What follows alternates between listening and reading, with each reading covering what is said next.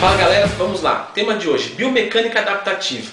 É uma adaptação dos exercícios para você conseguir focar melhor é, algumas falhas ou tratar algumas lesões, tá? Não é aquilo lá, aquela palhaçada que o cara chega lá, é, enfia um monte de peso, faz metade do movimento e fala que ah, eu estou fazendo uma, é, uma biomecânica adaptativa. Não, você está fazendo uma coisa ridícula, você está se achando a última dose do pré-treino e acha que está abalando, tá? Você está abalando só quem não, quem não tem conhecimento. Quem tem conhecimento sabe é, que o cara é um coitado. Eu queria muito ensinar vocês é, a saberem analisar qualquer tipo de exercício e fazer a adaptação correta e segura para mais resultados.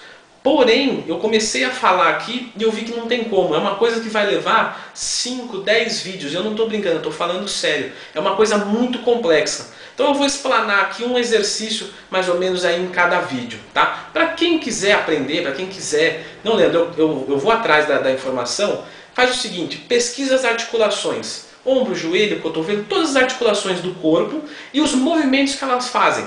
Flexão, extensão, abdução, adução, adução horizontal, abdução horizontal, enfim, todos os tipos de movimento. Com isso já vai dar para ter uma ideia e aí vendo o vídeo eu acho que vai dar uma, uma brida aí no horizonte para você mesmo conseguir analisar o exercício e fazer ele da forma que for melhor para você.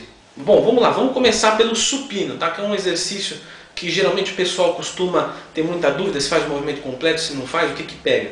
Tá? Geralmente, falando de uma forma geral, ele trabalha peitoral, tríceps e ombros. Mais peitoral do que tríceps e ombros.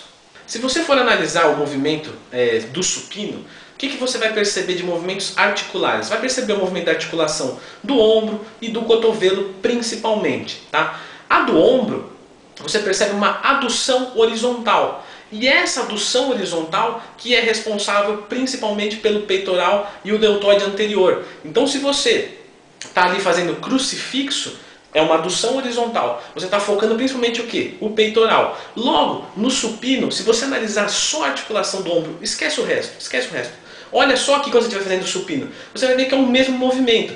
Então, esse movimento inicial, mais ou menos um palmo, e uns quatro dedos, um palmo e três dedos, vai depender aí da pessoa, é o movimento que tem mais ação do peitoral, porque o movimento da articulação do ombro na adução horizontal é maior.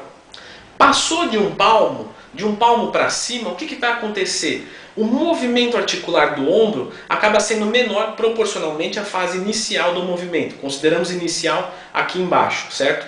Mas o movimento articular do cotovelo acaba sendo maior agonicamente, ou seja, ele faz uma extensão de cotovelo agonicamente. Isso principalmente vai ser responsável pelo trabalho do tríceps. Logo, esse palmo daqui até aqui, um, do, do, da fase inicial até um palmo, vai ser principalmente peitoral. Passou dali, também continua peitoral, porque a articulação do cotovelo, a articulação do ombro continua se movimentando. Mas acentua-se a movimentação articular do cotovelo. Então o tríceps tem uma requisição bem mais elevada do que nessa fase inicial do movimento.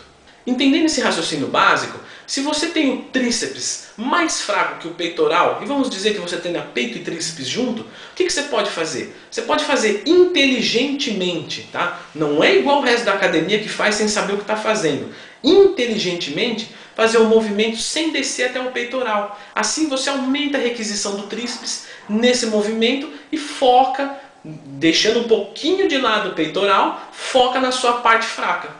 Da mesma forma que se você tiver o peitoral um pouco mais fraco, você pode fazer um movimento de supino mais curtinho para focar mais os peitorais, retirando a tensão acentuada, tá? Continua tendo tensão, mas não de forma acentuada no tríceps e jogando pro peitoral, treinando com inteligência nas suas falhas.